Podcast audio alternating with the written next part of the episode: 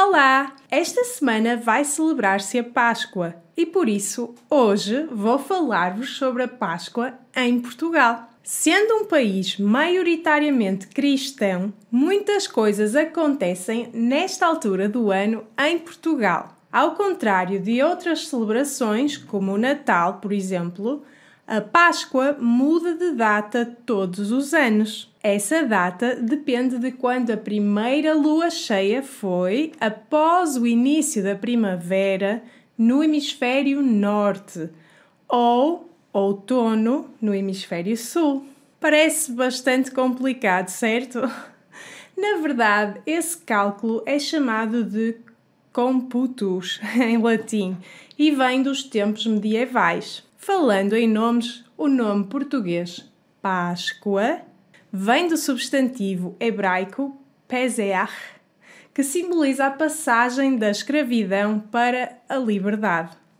Na verdade, essa é a principal mensagem da Páscoa, pois celebramos a morte e ressurreição de Jesus, que os cristãos acreditam ter levado à libertação das almas humanas do pecado. Em Portugal, a Sexta-feira Santa é feriado e o domingo é o culminar da Páscoa, pois celebramos a ressurreição de Cristo, o chamado Domingo de Páscoa. No entanto, a preparação para a Páscoa começa 40 dias antes, no início da Quaresma, que é um tempo de meditação, reflexão e espiritualidade para os cristãos. Algumas pessoas também jejuam, abstendo-se de carne, por exemplo.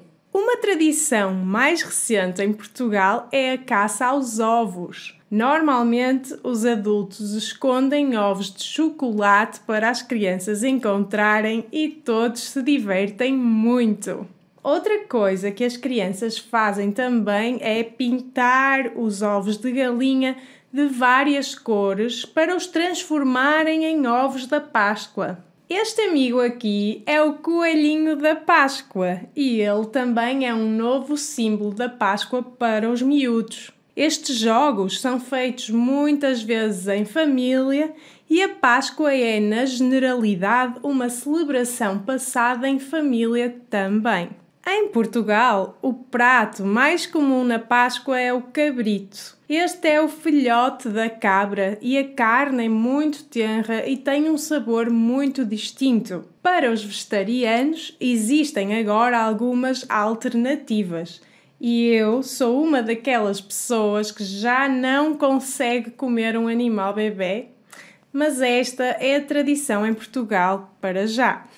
Há também bons doces e sobremesas. Temos uma espécie de pão doce chamado fular, que é muito bom e típico da Páscoa. Se nunca experimentaram, têm que o fazer quando isso puderem. Mas como desejar uma feliz Páscoa em português? Bem, estas são as formas mais comuns: Feliz Páscoa ou Páscoa Feliz. Pode dizer-se ambas as formas, pois neste caso não importa se o adjetivo vem antes ou depois do substantivo. É um pouco artístico dizer Feliz Páscoa, então não tenham medo de o dizer assim. Boa Páscoa! Esta é mais uma forma de desejar uma feliz Páscoa. Não se esqueçam de que o adjetivo bom tem que ser trocado por boa, porque Páscoa é uma palavra feminina. A Páscoa. No caso de Feliz Páscoa, o adjetivo não muda para feminino, pois termina em Z. Então, digam-me, como é que se passa a Páscoa no vosso país? Também fazem a caça aos ovos? Não se esqueçam de me dizer nos comentários. E já agora, se quiserem saber mais sobre a cultura e também a língua portuguesas, vão ver a minha escola e os meus cursos. Eu vou deixar o link na descrição para vocês. Beijinhos e Feliz Páscoa!